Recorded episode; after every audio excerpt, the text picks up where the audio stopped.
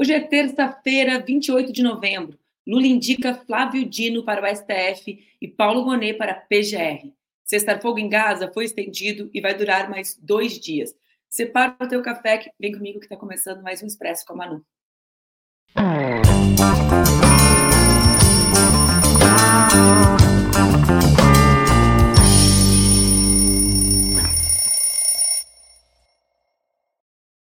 Dia, bom dia, bom dia. Tá no ar mais um Expresso com a Manu, meu programa que acontece entre segundas e sextas-feiras aqui nas redes do Opera Mundi, com transmissão simultânea nas redes Ninja. O Expresso, vocês já sabem, pode ser acompanhado ao vivo às 8 horas da manhã ou pode ser acompanhado depois, gravado por aqui ou então no formato podcast. Estavam com saudade minha, gente? Eu estava com saudade de vocês, porque sexta-feira foi o último programa que eu apresentei em condições completamente adversas, né? Ter que interromper o programa com 12 minutos para passar mal foi inédito, foi inédito. Ontem vocês contaram com a presença maravilhosa de Amara Moira, me substituindo enquanto eu voltava para casa, voltava para casa, para minha paredezinha cinza, para minha chiclinha bonitinha que vocês elogiam depois de avacalharem bastante a outra. Hoje a gente vai conversar, não poderia ser diferente, sobre a tão aguardada indicação do presidente Lula e o seu grande mistério para a vaga no Supremo Tribunal Federal e na Procuradoria Geral da República. Como todos já sabem, o ministro da Justiça, Flávio Dino, e o subprocurador Paulo Gonet foram escolhidos para ocupar cada um dos cargos, o que frustrou aqueles que esperavam e que lutavam pela indicação de uma mulher, sobretudo de uma mulher negra. A gente tem imagem, né, Laila, do momento em que Luiz Inácio Lula da Silva faz as suas indicações? Laila.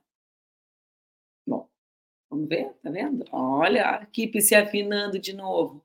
Essa fotografia causou bastante comentário nas redes sociais, mas eu vou deixar para fazer os comentários com vocês no final. Vou primeiro dar a notícia, conversar um pouquinho sobre a indicação, para depois fazer os meus comentários sobre a escolha ou as escolhas de Lula. Como vocês sabem, as duas indicações têm que passar por uma sabatina na Comissão de Constituição e Justiça no Senado. O senador Rodrigo Pacheco disse que essa sabatina será realizada no dia 13 de dezembro. Depois da sabatina, os nomes têm que ser aprovados com pelo menos 41 votos favoráveis cada um deles. São 81 senadores, então pelo menos 41 dos senadores precisam votar favoráveis a Flávio Dino e a Gonê. O relator dessa batida de Dino será o Everton Rocha, senador do PDT no Maranhão, e o de Gonê, Jacques Wagner, senador representando o PT da Bahia e também líder do governo no Senado.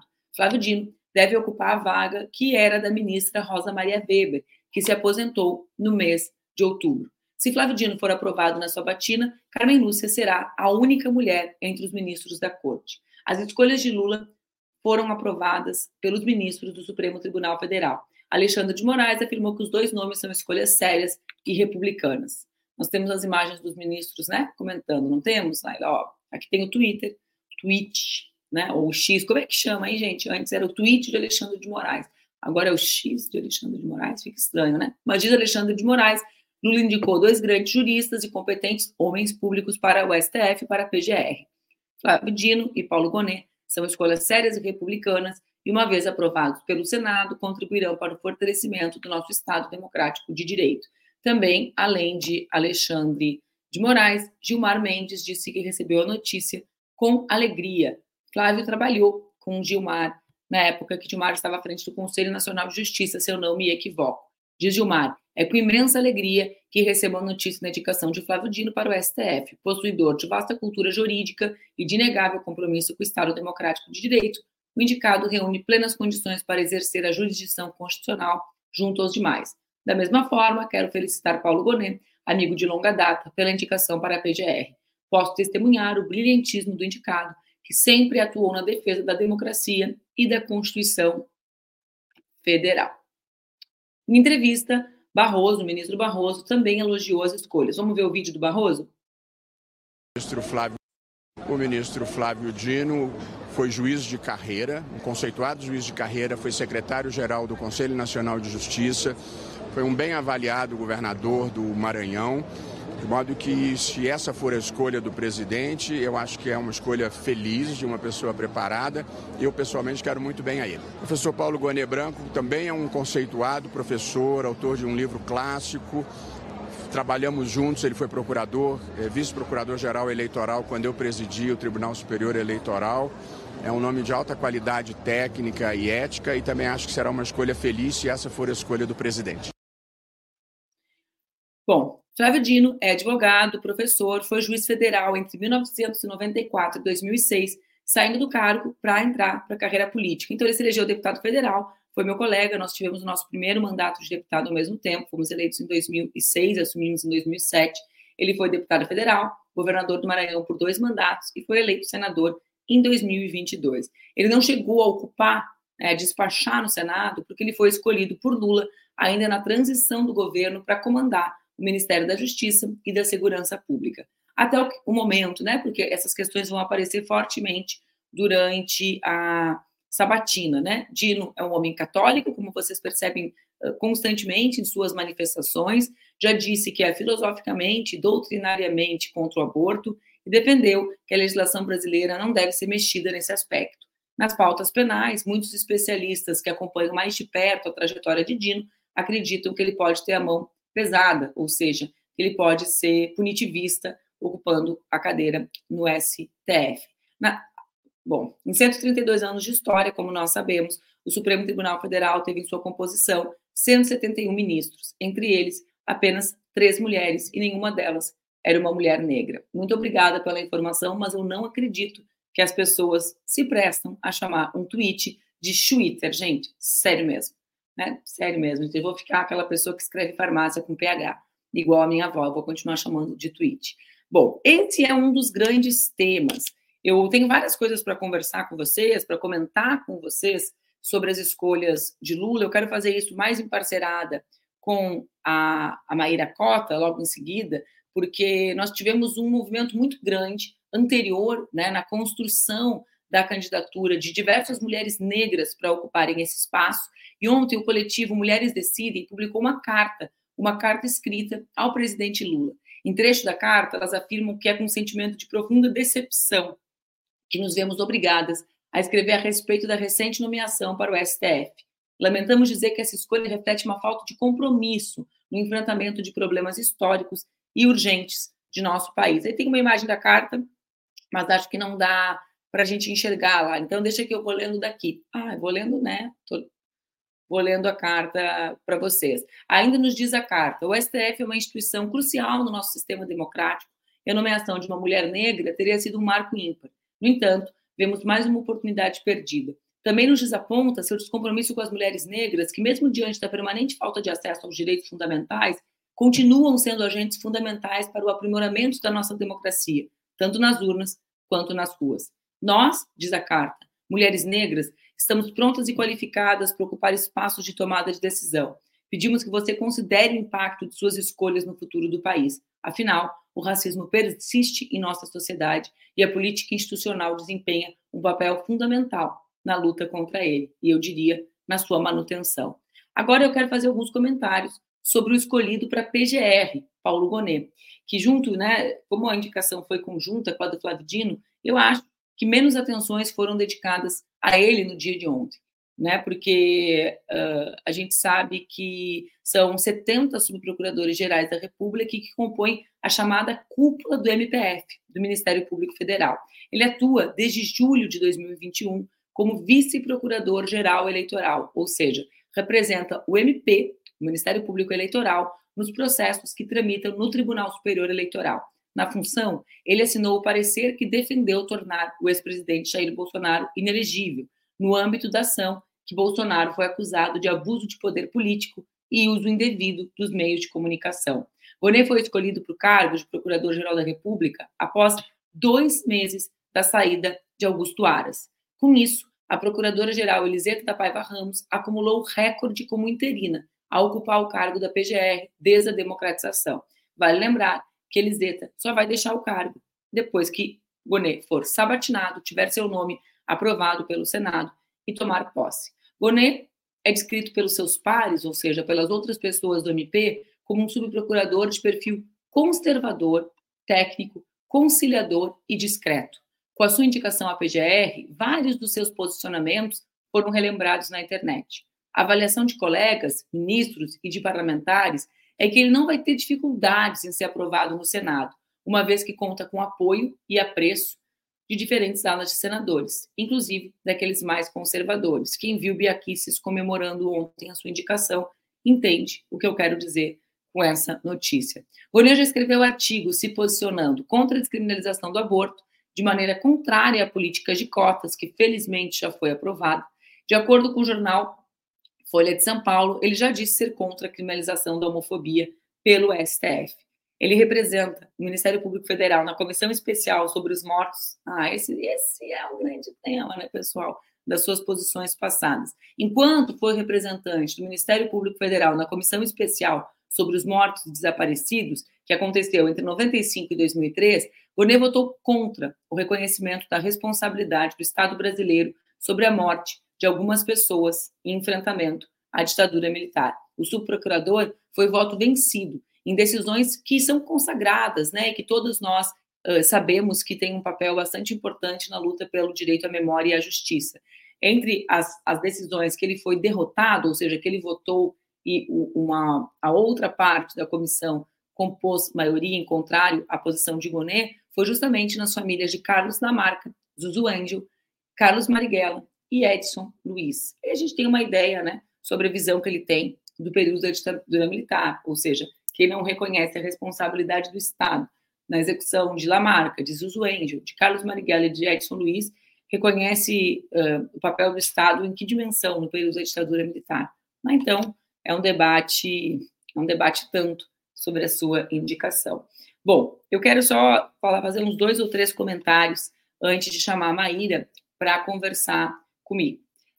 O primeiro debate é o debate sobre a indicação de Flávio Dino. Eu conheço o Flávio desde que ele se elegeu deputado federal em 2006. Nós fomos colegas, o Flávio muito jovem, tinha 38, 37 anos quando chegou à Câmara, eu tinha 25 anos. O Flávio é um homem absolutamente dedicado à consolidação da vida democrática no Brasil e por isso, e nesse sentido, certamente vai ser um ministro do Supremo Tribunal Federal que vai nos despertar atenção e que, em muitos momentos, vai pautar discussões importantíssimas para o nosso país. No momento de reconstrução de parâmetros democráticos pós o governo Bolsonaro, de fortalecimento das instituições, ter um homem com a, com a verve, né, com a convicção uh, da necessidade do fortalecimento da democracia, não há uma insignificância no Supremo Tribunal Federal. Então, nesse sentido, é evidente que, dentre todos os nomes masculinos disponíveis, na minha interpretação, o nome do Flávio Dino é, de fato, o melhor nome. Bom, Flávio vai enfrentar dificuldades no Senado? É o que alguns especulam, né? Por quê? Porque nesse primeiro momento do governo, Flávio foi, sem nenhuma sombra de dúvidas, o ministro que mais protagonizou enfrentamentos em nosso nome, enfrentamentos na defesa da democracia, enfrentamentos na denúncia do que foi o 8 de janeiro. E isso, né, que fez com que vários de vocês vibrassem na internet com os debates, com aquilo que a gente chama com as lacrações de Flávio diante de uma plateia bolsonarista, isso traz consequências a conjuntura do, do Senado ela é muito frágil, gente. Eu acho que a gente precisa entender isso nos nossos debates, sobre como nós acumulamos pouca força no último processo. Eu falo sempre para vocês. Não estou falando isso sobre a indicação do Senado apenas. Recentemente, Lula teve um nome derrotado na Defensoria Pública da União. Né? Igor havia sido indicado para comandar a DPU e, e, o nome dele foi derrotado, num claro aviso para Lula de que o jogo não é bem assim. Então, acho que nesse sentido uh, é uma escolha, é uma escolha bastante emblemática, né? Terá consequências para o governo. Flávio vai fazer falta ao governo, porque ele é um ministro muito de linha de frente, né? Talvez seja o ministro que mais tem essa característica de todos, num governo que também tem essas as suas vulnerabilidades, as suas fragilidades, como permanentemente eu comento com vocês por aqui. Né? Então, acho que tem aqui um conjunto de complexidades, tanto das dificuldades de aprovação no Senado, que vai ter que ser um esforço grande para que nós aprovemos qualquer nome progressista, que o nome com a dimensão e com a envergadura do Flávio. Né? Então, mesmo, claro, ele é um senador, isso ajuda, e ele é um homem com uma vida dedicada à política, né? Então, foi juiz federal, é um advogado brilhante, foi governador, foi deputado federal, presidiu a Embratur, então ele tem uma trajetória de um homem que passou pelos três poderes, o que faz com que ele também adquira conhecimento uma envergadura, digamos assim, para esses enfrentamentos. Bom, isso tem qual relação com a luta pela uma ministra negra no Supremo Tribunal Federal, gente? Acho que a escolha do momento das pessoas que acompanham o presidente Lula na, na foto, né, a foto do registro da indicação do Flávio, ela denota um outro debate. Né? Eu não acho que o Flávio foi escolhido porque o presidente Lula tem uma análise de que a conjuntura no Senado é difícil, e ela é, e essa poderia ser uma das razões para a sua escolha. Eu acho que o debate da ministra negra no Supremo é um debate que acumulou muito na sociedade, nós acumulamos muito, mas ele é um debate interditado por uma uh, por, um, por setores expressivos da esquerda e uma elite que verdadeiramente ridiculariza a ideia de que a institucionalidade, a vida democrática do Brasil precisa enfrentar de frente a maior chaga do Brasil, que estrutura as nossas relações de violência, que estrutura as nossas relações de desigualdade, que é o racismo. Então, o desconhecimento disso, né, como um parâmetro para construir alternativas para a vida institucional no Brasil ser fortalecida, a, a, a ignorância no sentido de ignorar isso, né, de não aceitar, de ridicularizar, como nós sabemos, né, aqui nós fizemos o debate sobre a pior esquerda do Brasil, vocês lembram disso?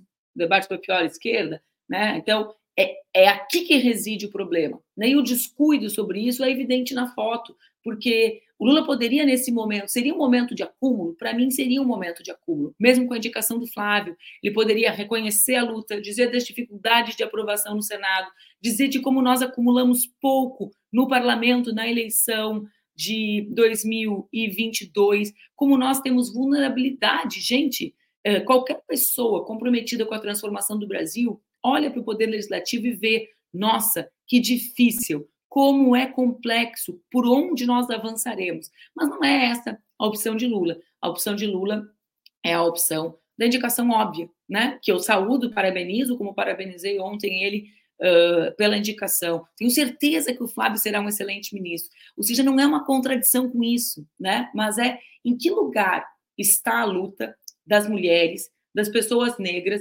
que simplesmente explodiu nessa última década no Brasil, que permitiu que nós reconquistássemos o governo derrotássemos Bolsonaro. Eu me lembro quem ganhou a eleição, e o que ganhou a eleição foi o voto das mulheres, sobretudo das mulheres negras desse país. Então é preciso, e aí eu quero chamar a Maíra falando isso, diferenciar. De um lado, nós temos uma indicação de um excelente jurista, de um homem que eu acredito que será um bom ministro no Supremo, né, que vai ajudar o fortalecimento da vida institucional, e de outro lado, nós vemos o acúmulo, um acúmulo social de mulheres e de pessoas negras que bancaram, que fizeram esse debate com a sociedade e como esse debate não entra na vida institucional brasileira, não consegue acessar essa, essa camada, né, que realmente acha que esse é um debate menor. Não é isso, Maíra?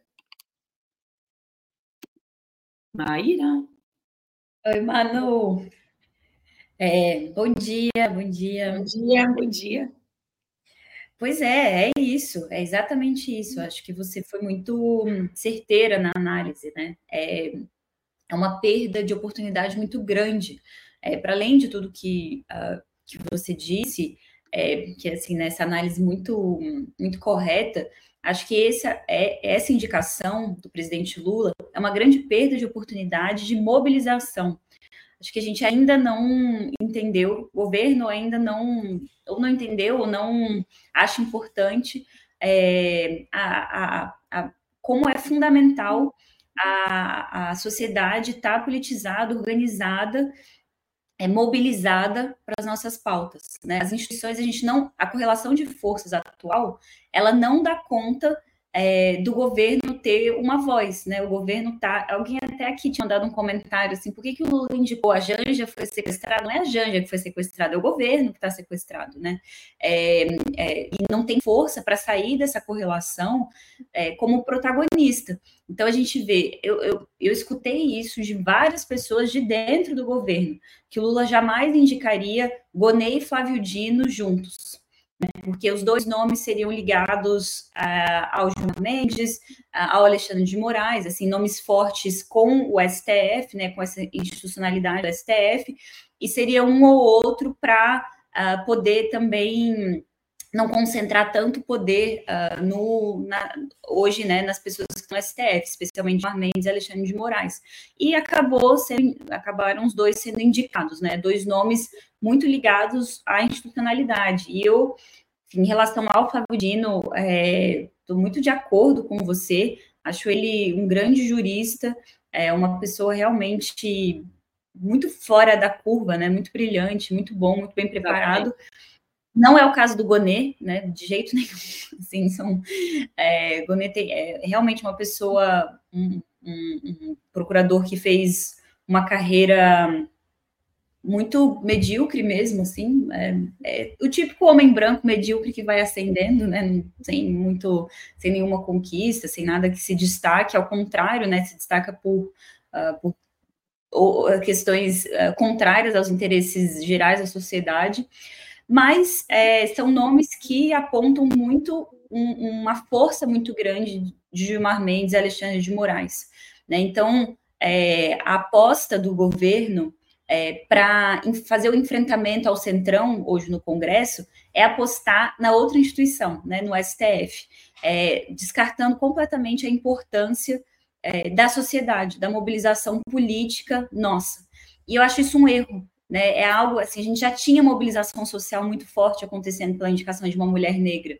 É, ainda que esse debate sobre a dificuldade de aprovação é, no Senado de um nome de uma mulher negra seja real e de fato é, é, seria uma boa oportunidade para a gente testar a nossa mobilização também, para a gente fazer uma agitação política, para a gente construir esse tipo de, uh, de militância orgânica desde agora, e não só quando chega o momento das eleições.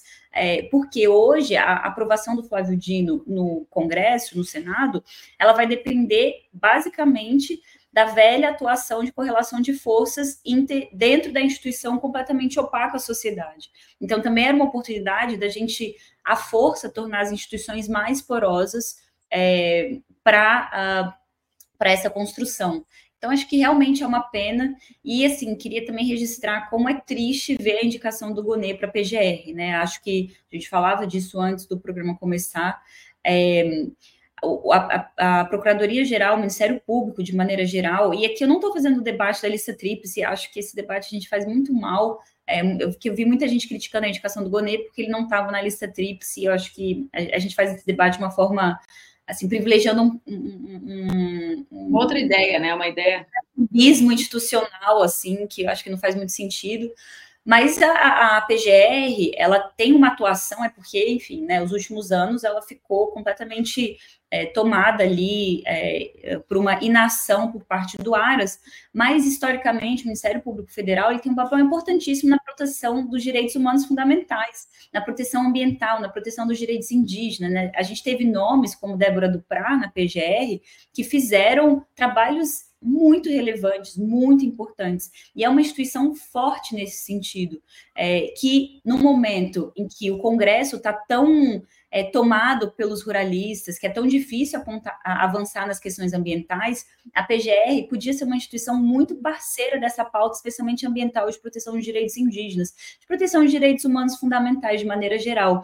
Então a gente podia ter um nome forte nesse sentido, que fortalecesse a instituição para isso, né? Não uma instituição, é, esse fantasma, esse espantalho da Lava Jato que também é como foi esse debate sequestrado para a PGR, né? O medo da Lava Jato retornar esse espantalho, porque acho que nas, na, nas condições atuais, né? Acho que é um medo que não, não faz sentido.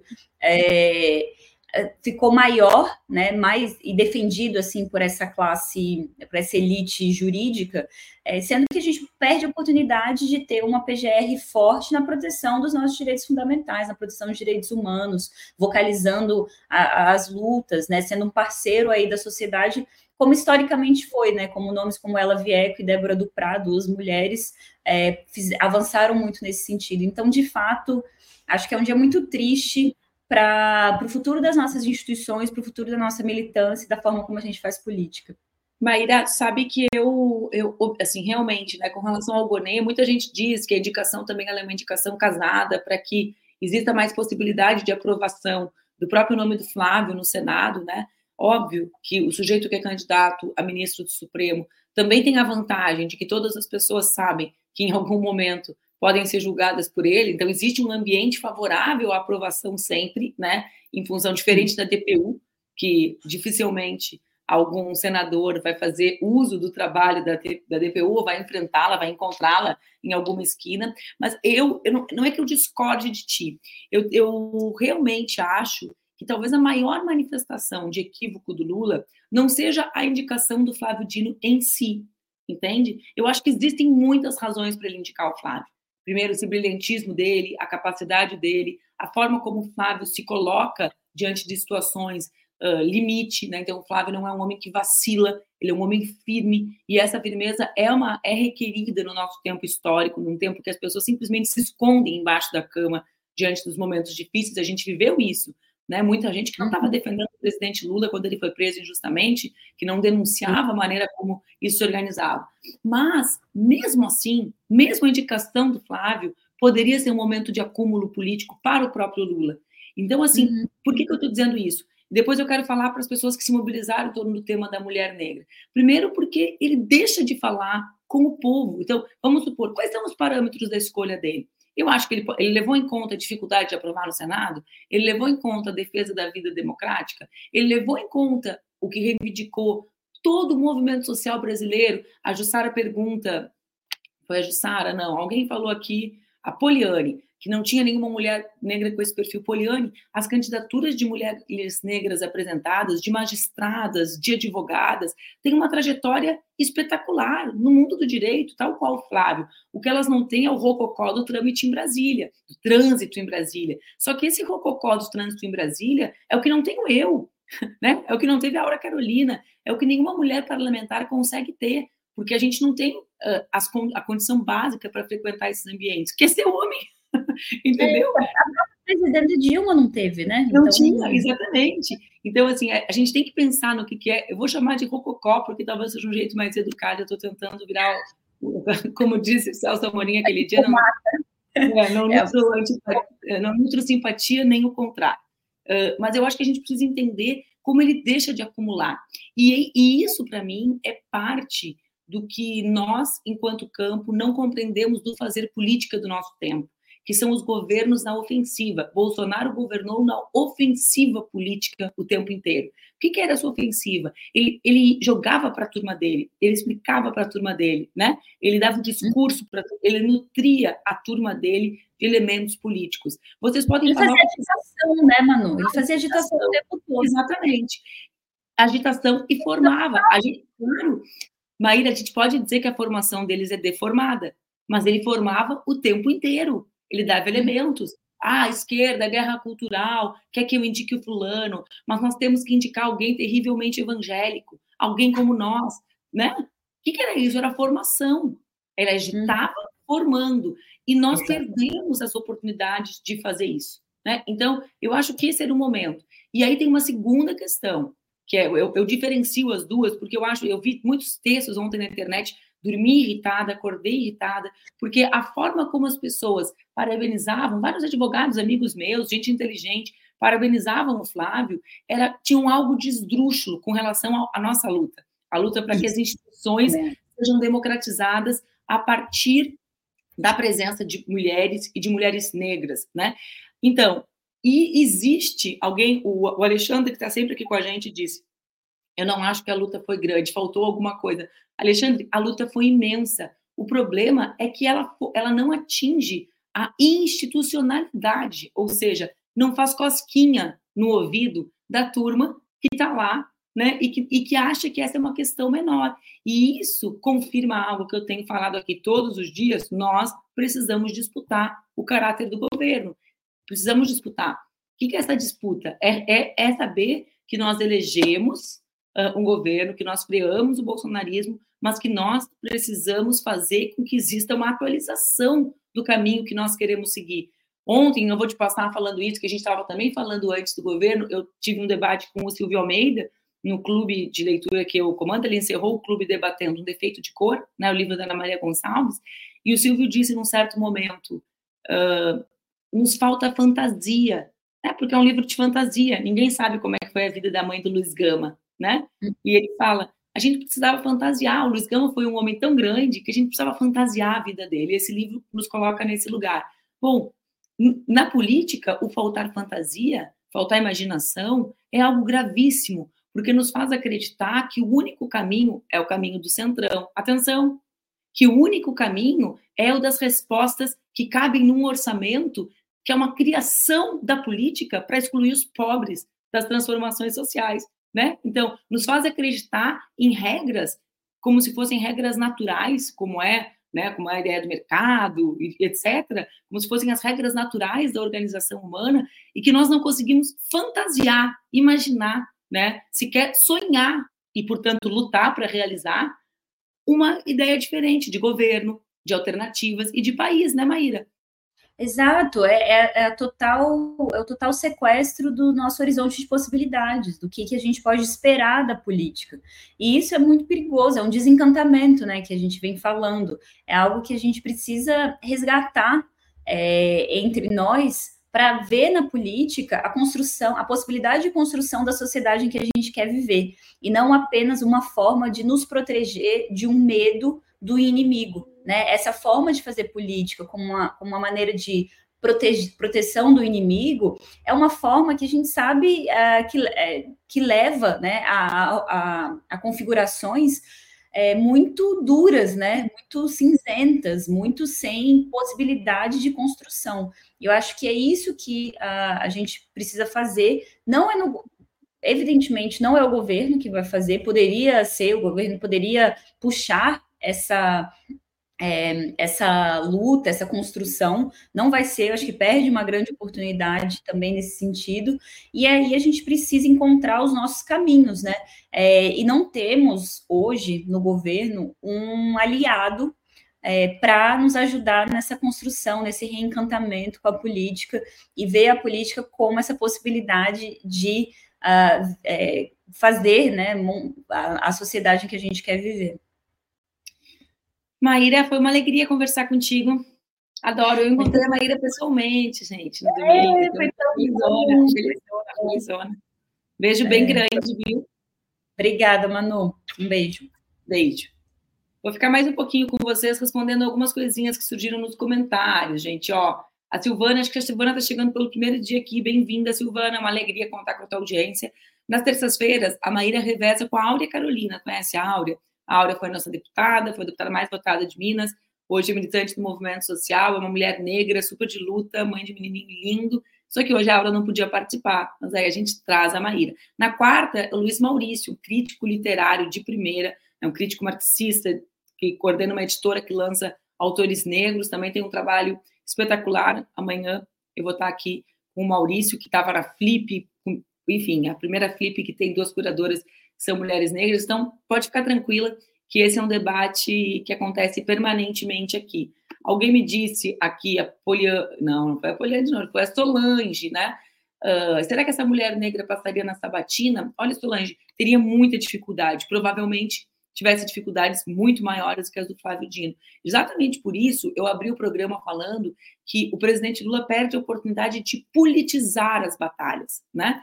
Na minha interpretação. E isso tem quando a gente fala da comunicação, a comunicação é sobre isso. Quando eu disse semana passada, no fundo, não é a comunicação, é a política, é essa compreensão de que essa era uma batalha que ele poderia travar agora, falar sobre a dificuldade de aprovação dos nomes, dos nomes no Senado, falar de como nós acumulamos pouca força no legislativo, de como nós precisamos conversar, valorizar as eleições para o legislativo, de como nós barramos o bolsonarismo na presidência, nós continuamos com uma extrema direita articulada lá dentro para barrar avanços, conquistas uh, do campo democrático popular. Eu quero terminar dando meus parabéns para o Flávio Dino. Né? Uh, eu, li, eu, li, na internet e quero, não, não lembro quem foi o autor, mas eu li uh, ontem dizendo que o Flávio, o Flávio não pode, ele pode transformar essa derrota para as mulheres negras, uh, pela, ele pode fazer, o Flávio pode fazer a derrota das mulheres negras ter um gosto menos amargo se ele topar, né? Se ele tomar para si o desafio de ser um interlocutor dessas pautas, de reconhecer que o racismo performa nas instituições, que ele estrutura o Brasil que nós temos e que ele performa nas instituições que nós construímos, né? Que nós somos aquilo que fazemos nessas instituições, mas também as escolhas que decidimos não fazer. Para todas as militantes, para todos aqueles que se engajaram na luta por um Supremo com a cara do povo brasileiro e, portanto, um Supremo com uma mulher negra combativa, eu quero dar os meus parabéns e dizer que quando nós lutamos e quando nós militamos, a gente acumula, né? Acumula, acumula um pouquinho. Lembra das mulheres argentinas que foram derrotadas e depois construíram a sua vitória, né? O segredo entre a derrota e a vitória foi não desistir, foi acumular mais, foi não sair da rua, né? Foi dizer que é possível. E eu quero que vocês saibam que eu tive muito orgulho de me engajar na campanha com vocês, de ser uma partezinha, um grãozinho de areia, porque vocês, mulheres negras, tomaram a linha de frente, ocuparam a linha de frente e fizeram com que toda a sociedade parasse para pensar na invisibilidade que denota o racismo que estrutura as relações uh, no nosso país. Meus parabéns. Eu sei que é difícil. É difícil quando a gente perde, né? Quando a gente perde a batalha, a gente uh, olhar e pensar assim, poxa, mas valeu a pena? Eu realmente digo, tomem para si o exemplo do que aconteceu na Argentina. Elas foram derrotadas na primeira votação, levantaram a cabeça, seguiram na luta, conversaram com mais e com mais e com mais setores da sociedade, né, uh, para que isso fosse, fosse uma realidade logo em seguida. E acho que esse é o nosso desafio.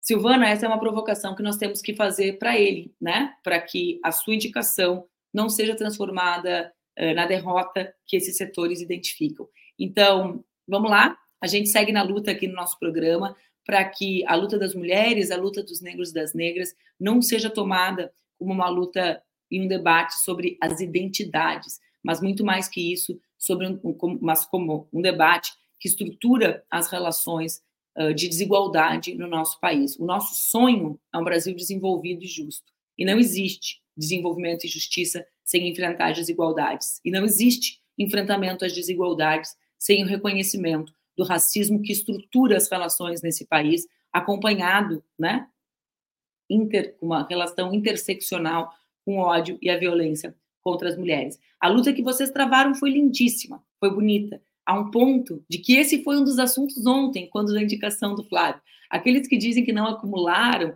que não fez o barulho suficiente, fez barulho demais, fez muito barulho. Nós precisamos seguir, seguir, né? tal qual formiguinhas que seguem construindo até que a, a, a, nossa luta, a luta que vocês conduziram, que eu só me somei uh, na, na batalha, que essa luta seja, seja impossível não, não, não transformar em realidade. Nós acumulamos isso na sociedade, da sociedade para as instituições.